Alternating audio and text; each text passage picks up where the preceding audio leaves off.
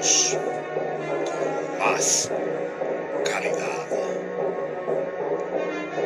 más poder,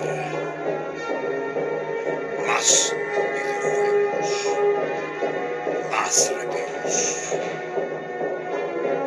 Así es, vuelve en su segunda temporada tu podcast de videojuegos.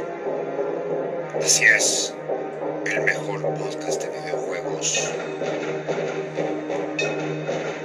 Vuelve Rob Games Analysis. Estamos de vuelta. Estamos disponibles en las principales plataformas Spotify, Overcast, Pocketcast, Breaker, Anchor. Ya comienza Rob Games Analysis.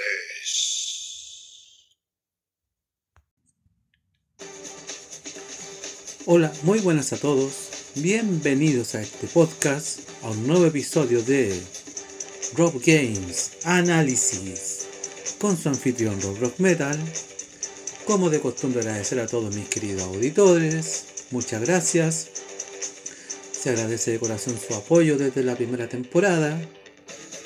También agradecer a toda la gente que me sigue en mis redes sociales, Instagram, Rob Games Analysis, mi Twitter, arroba analisisrob, y mi y correo, robgamesanalysis.gmail.com También agradecer a toda la gente que me sigue a través de todas las plataformas donde se emite este podcast, como Spotify, Overcast, Pocket Cast, Breaker, Listen Now, Anchor, Google Podcast, Radio Public, Apple Podcast y Caxbox. También recordar que a partir de todos estos capítulos estamos empezando a subir los capítulos igual después los links en Twitter para que se sea más dinámico el asunto. Así que si no alcanzan a escuchar cuando les avisa por lo por los avisitos que les sale arriba por último se dirigen a mi Twitter pinchan el link de la plataforma que ustedes ocupen. Al menos yo le doy prioridad a cuatro, son varias, pero le doy prioridad a cuatro, que serían Apple Podcast, Spotify, Google Podcast y Listen Now, donde más le acomodo escuchar. Y también agradecer a toda la gente que me escucha en distintas partes del mundo también. Muchas gracias. Sobre todo a los que hablan hispano y me escuchan también en Estados Unidos, México, España, Australia, Argentina y Chile y varios países más. También recordarles que estamos empezando a subir de varios capítulos esta semana, que son los que correspondían del mes de agosto, más los de septiembre. Así que atento a los capítulos porque se van a ir subiendo espontáneamente durante la semana de varios. Y antes de comenzar, primero que nada recordar que estamos hablando de una saga de juego clásica como el International Superstar Soccer. Ahora es sorpresa el juego que vamos a hablar. Y antes que nada vamos a ir a nuestro auspiciador. No juegas con ello, véndelo. Donde y como donde puedes encontrar tus juegos favoritos en forma digital a un muy buen precio. Tus suscripciones online de Nintendo Switch Online, PS Plus, Xbox Game Pass, hasta con un 70% de descuento y estar atento a los concursos que hace de vez en cuando Neva. Así que atento a los concursos, son muy buenos los premios de Neva. Y también recordar que puedes también bajar la aplicación desde la App Store o la Play Store a través de iPhone o Android. No lo olvides, Eneva Y bien, vamos a comenzar con este podcast del día de hoy. Hoy toca hablar de International Superstar Soccer Pro Evolution. Sí, Pro Evolution. Les suena ya, ¿cierto? Familiar. Ya de a poquito se va acercando lo que la mayoría de la gente lo conocía después. Sí, yo sé que se, ya se empiezan a acercar a cómo se empezó a llamar después el juego únicamente. Pero sí, ya empezaron a ocupar el nombre Pro Evolution. Y el juego es desarrollado por Kai y distribuido por Konami. Sí, no está desarrollado y 100% por Konami, así que mitad y mitad. Pero el juego es de Konami. Para los que no sepan, igual es de Konami. El juego salió originalmente el 9 de febrero de 1999, después se fue mejorando por el año 2000, por junio, junio más o menos. Pero para que tengan una idea. Y en esta ocasión, al igual como pasaba anteriormente con las consolas de Nintendo, ahora pasa con las consolas de Play. Desgraciadamente salió únicamente para la PlayStation 1. Ya no salen más los juegos en las consolas de Nintendo con este juego. Si salen, salen después, pero ya con, otro, con el otro nombre o, o otras revisiones, pero al menos este juego no está para la plataforma de Nintendo. Solamente para la PlayStation. O la PlayStation 1 como acabo de decir.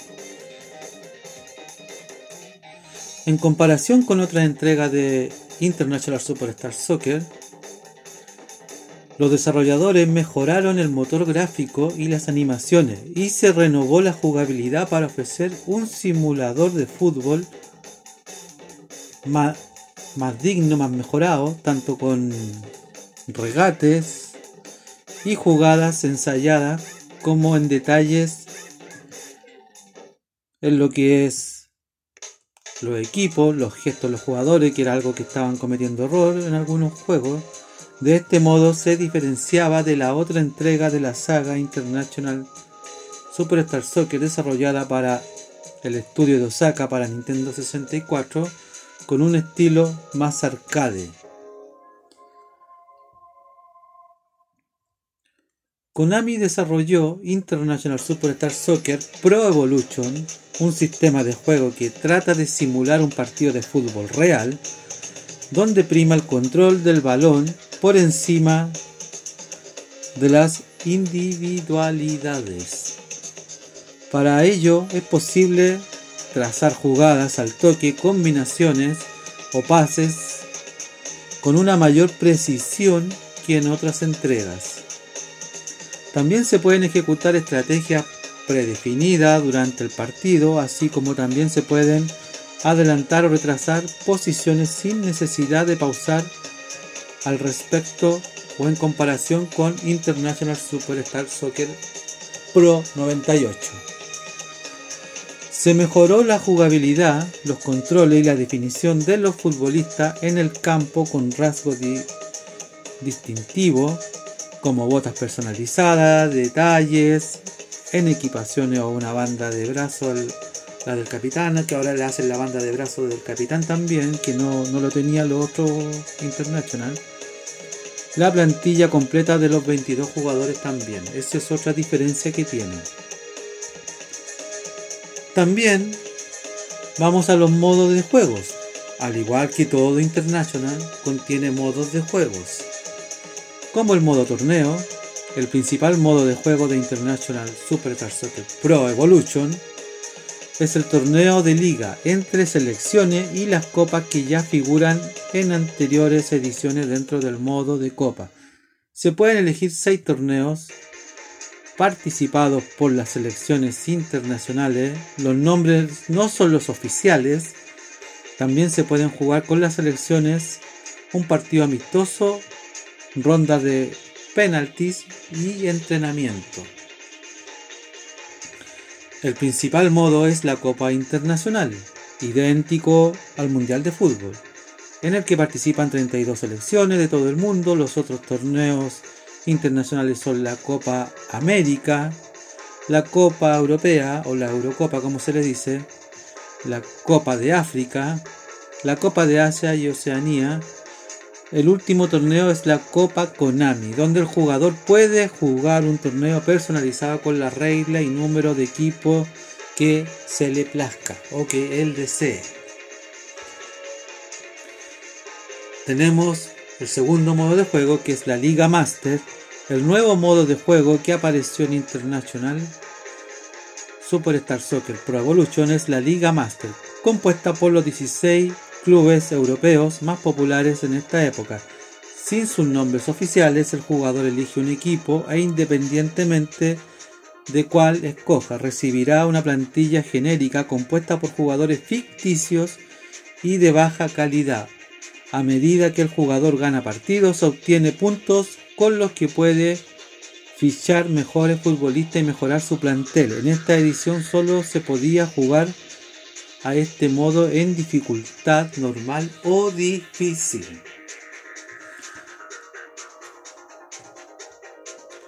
Está el modo olímpico. Este modo se encuentra solo en la versión japonesa, que vendría siendo los juegos de Winning Eleven que después vamos a hablar de ello, porque hay diferencias, por eso yo prefiero hacerlo aparte, pero están en los juegos de Winning Eleven. No se incluyó para el mercado europeo ni el norteamericano. El jugador puede disputar el campeonato de fútbol en los Juegos Olímpicos con selecciones sub-23. Además, puede empezar desde la fase final del torneo en cualquier país o luchar por una de las tres plazas para equipos asiáticos en una ronda preliminar. En el modo olímpico aparecerán países asiáticos que no se pueden escoger en los modos de juego normales. De este modo están disponibles los combinados sub-23 de China, Kazajistán, Kuwait y Tailandia. Tenemos el modo online o modo en línea para que el juego no sea tan solamente del jugador solo, también se incorporaba funciones en línea. Desde hace años existen pequeñas comunidades sin ningún tipo de ánimo de lucro. En ese minuto no había lucro con estos juegos que permiten jugar en línea entre amigos usando equipos y plantillas actualizadas hasta la fecha de ese tiempo como forma de recordar este gran videojuego. Algo bien interesante era el modo online, pero si ustedes me preguntan, los modos online en ese entonces como que no lo pescaban mucho que digamos, así que para mí no era un, gran una gran como se dice aritamente Aparte que los modos online en sí empezaron a implementarlo desde las siguientes consolas y la gente tampoco los pescaba mucho. Así que no es lo más relevante. Tenemos también, como todos los International, contamos con casi la misma jugabilidad de juego que los anteriores. Y tenemos las selecciones que el juego cuenta con un total de 53 selecciones nacionales y 4 equipos desbloqueables.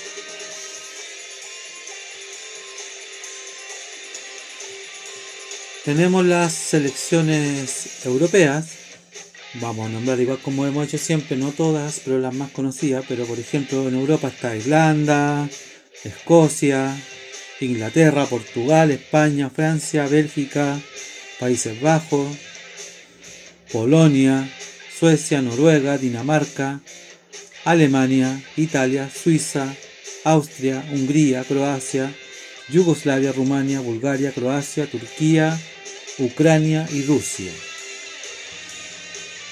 En el continente africano tenemos Marruecos, Túnez, Egipto, Sudáfrica, Camerún, Nigeria.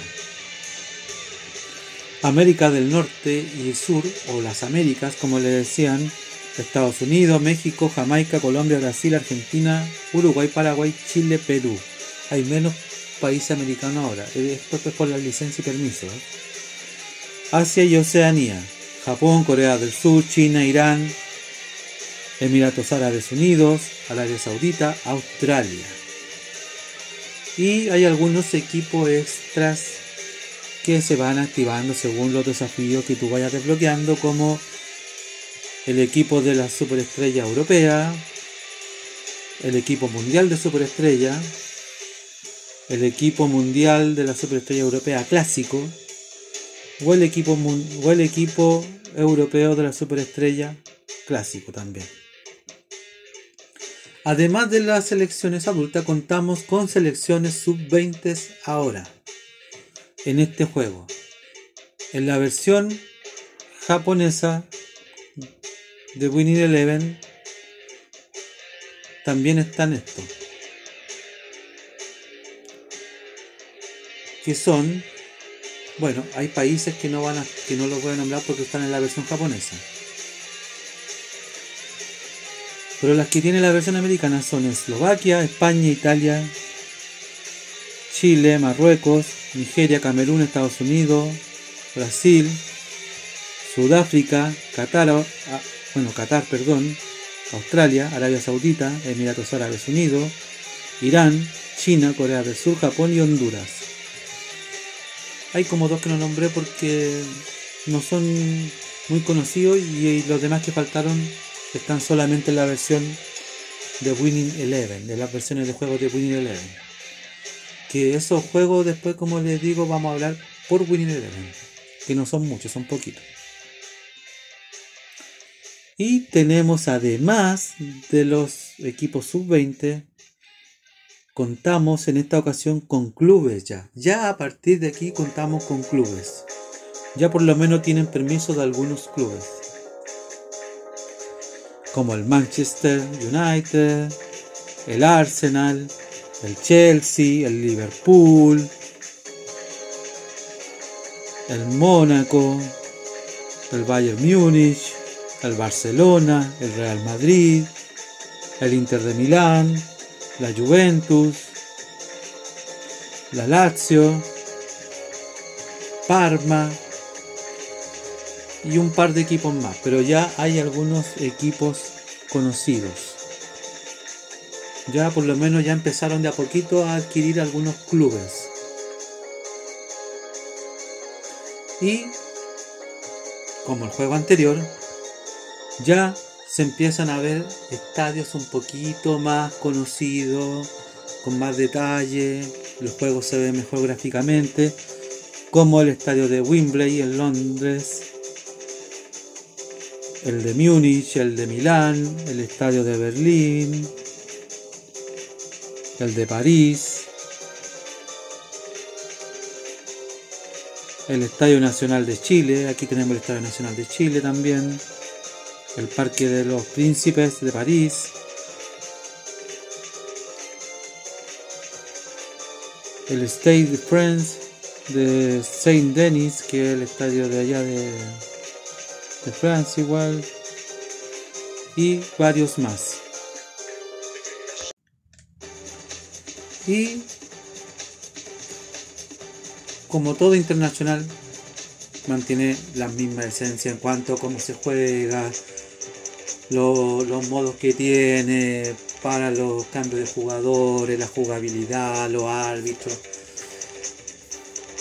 etcétera, etcétera. Lo demás no cambia casi nada sí, sí, hay varias mejoras, que ahora vamos a ir a hablar a, ese punto. Eso es más o menos lo que tiene a grandes rasgos International Superstar Soccer Pro Evolution. Ahora vamos a lo bueno, lo malo y la nota. ¿Cómo juego? Sí, como juego. De 1 a 10 yo le doy un 8, pero el juego es bueno. Ojo, yo le doy un 8, pero son detalles. Pero son detalles mínimos, pero es que no me, eh, insisto, no me gusta cuando hay cosas que. Porque aquí se pusieron igual que los FIFA, entonces. Vamos a hablar de lo malo al tiro. ¿Qué es lo que no me gusta? Que hay cosas en las versiones de Winning Eleven, como algunos equipos, algunos estadios están en las versiones de Winning Eleven, otros no, y así sucesivamente. Me, me, me carga cuando hay versiones que están solamente, como se dice, eh, en esta versión está esto y en esta versión no, en esta versión sí, en esta versión no. En ese aspecto me gustan más las versiones de Winning Eleven. No sé, en mi opinión. Pero porque están más completos los juegos. Pero es el mismo juego. Es el mismo juego, ¿ya? Pero es eso es lo que no me gusta cuando empiezan con los peloteos. No me gusta tampoco que ya empezaron con la palabra pro, pro, pro, insisto. Yo no sé, nunca me ha gustado la palabra pro. Pero era una manera de diferenciar ya este International con las versiones ya que estaban saliendo para Nintendo. Entonces querían tener su propia firma para las consolas de Play. Y se entiende. Y se nota que ya no está 100% Konami aquí, pero es de Konami el juego, ojo. Porque se nota el cambio. Sí, lo bueno que tiene, mantiene la esencia de la jugabilidad, mantiene todo lo que se hacía con los anteriores International. Hay mejoras con los estadios, los jugadores se ven más reales, se empiezan a ver más reales incluso cuando van entrando a la, a la cancha. Aunque se vean un poquito poligonal los personajes, pero ya se ve una mejora. Ya hay más ambientación de, los partidos, ya es como que tú estás viendo un partido real. Ya está mejor ya lo que es el, el narrador, me gusta. Te metes tanto con el juego que da la impresión que estuvieras viendo un partido de verdad. Aunque los juegos que vienen después, ¿para qué te cuento? Es impresionante el cambio que ha tenido después. Y ya otra cosa que a mí también me gusta es el tipo de ambiente que tiene, con los modos, que hayan incorporado clubes, que hayan incorporado la sub-23, me gusta también. Hay una reducción de los países, pero se entiende por, los derechos de. Sí, me gusta que vayan rellenando con modos de juego que la Copa Konami, la Copa acá, la Copa aquí, que el modo olímpico, la Liga Master, ya, eso me gusta, me gusta. Me gusta que hayan torneos y, copas de relleno. Me gusta que estén la, las copas internacionales importantes de, lo, de, como la Eurocopa, la Copa América. Me gusta que vayan incorporando cosas a medida que van mejorando. Entonces, eso es algo que yo lo aplaudo. Me encanta. Otra cosa que yo siento que es el modo en línea. Yo no sé por qué el modo en línea eh, le empezaron a dar importancia si para que estamos con cosas con la Play 1 el modo en línea no sirve para nada. Ni siquiera tenía modo, eh, modo eh, online la, la Play 1 si no me equivoco. Entonces, y si lo tuviera no serviría para nada. La Play 2 para qué te digo. Entonces la gente, la mayoría prefería piratear la consola, porque así era, piratear la consola y tener harta cantidad de juegos y jugar todos los juegos que aparecían. Y total les importaba o le daba lo mismo si perdían el online. Así que el online, para mí, tanto con las consolas de la generación de la Play 1 como la generación de la Play 2, yo siento que son opciones perdidas. No sé, en mi opinión, no sé qué opinan ustedes. Pero yo en mi opinión siento que son opciones que no valen la pena. Porque hasta ese entonces la mayoría jugaba con amigos estando presencial. Con dos controles iban compitiendo, se hacían un grupito de ocho, el que perdía le pasaba al otro, porque así jugaba, le pasaba al otro control y así. Así se jugaba. Incluso con mis amigos, y te lo puedo decir, tanto yo con algunos amigos, llevaban la consola para la casa de, de los amigos o traían la consola para mi casa ¿Cuántos controles tenéis? Sí, ya listo, ya compartamos, ya. El que pierde le pasa al otro. Así jugábamos en todos los juegos. Los de pelea, los de fútbol, los de carrera. Entonces yo siento que el modo online en este tiempo no vale la pena.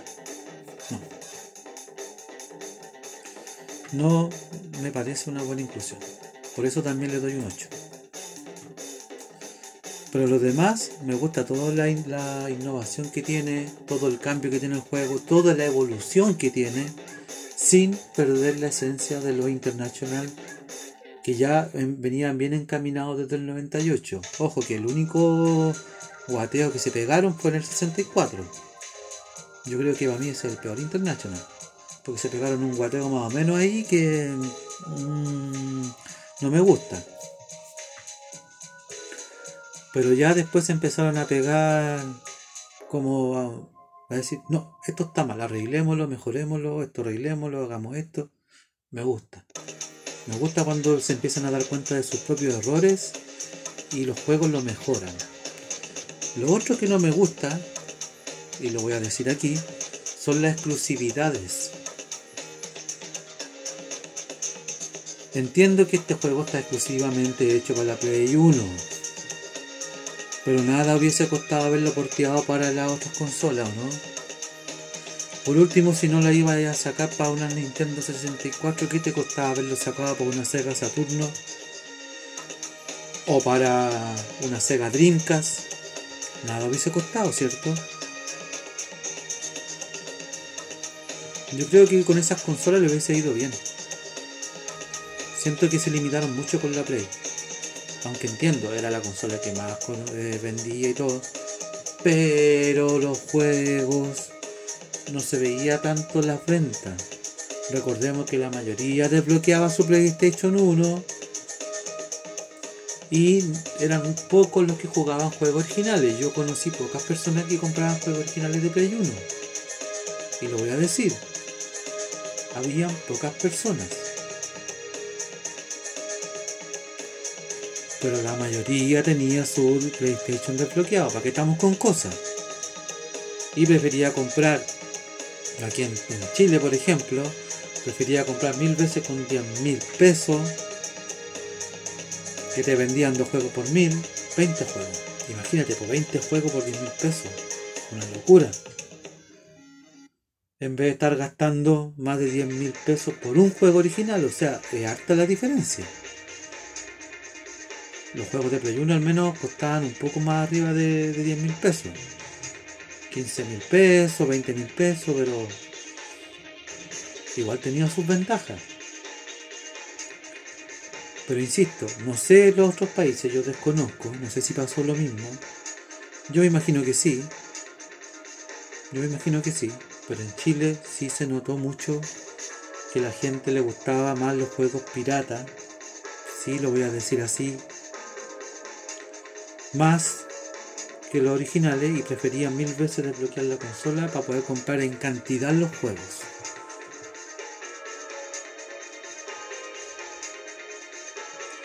Yo no voy a decirte qué tipo de jugador era, pero al menos sí jugaba los juegos. Sí jugaba los juegos, los di vuelta, los terminé, o los jugué harto tiempo para conocerlo, entonces tengo fundamentos para hablar. Pero sí, insisto, siento que limitarlo solo para la Play no era muy bueno. Porque el juego era demasiado bueno y me hubiese gustado haberlo conocido en otra plataforma. Pero es eso. Bueno, esto es todo lo que yo opino, lo que pienso, lo que es el International Superstar Soccer Pro Evolution. ¿A ustedes qué les parece este juego? Bueno, regular, más o menos, malo, no sé. O si lo jugaron alguna vez, lo jugaron. Yo creo que más, más de alguno lo jugó, pero no como International Superstar Soccer Pro Evolution. Yo estoy seguro que la mayoría lo jugó cuando ya estaba más potenciado como más Winning Eleven. Y estoy seguro que jugaron más su versión de Winning Eleven que esta. Estoy seguro.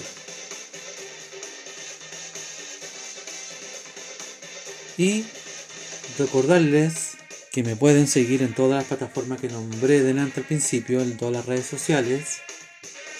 Y recuerden compartir estos capítulos con algún amigo que le guste los videojuegos, que sea fanático de los videojuegos. Activar la campanita de Spotify, suscribirse a mi podcast para que sigan escuchando todos los otros capítulos desde la primera temporada y nos vemos en un próximo episodio con más Rob Games Análisis. Soy Rob of Metal, me despido. Adiós.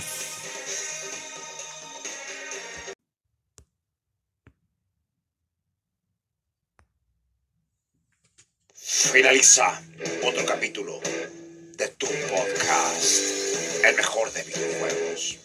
Así es, Rob Games Analysis. Síguenos en nuestras redes sociales, Instagram, arroba Rob Games Analysis, nuestro Twitter, Análisis Rob. También nos puedes contactar en nuestro mail, robgamesanalysis arroba gmail.com. También estamos disponibles en las siguientes plataformas. Listen Notes, Radio Public, Google Podcast, Apple Podcast y Castbox. Atento al siguiente episodio de Rob Games Analysis.